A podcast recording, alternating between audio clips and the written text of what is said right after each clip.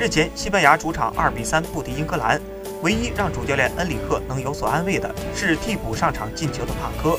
他一度让西班牙看到了挽回败局的希望。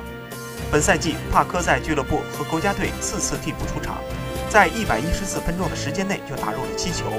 平均16.3分钟就打入一球，这替补效率堪称无敌。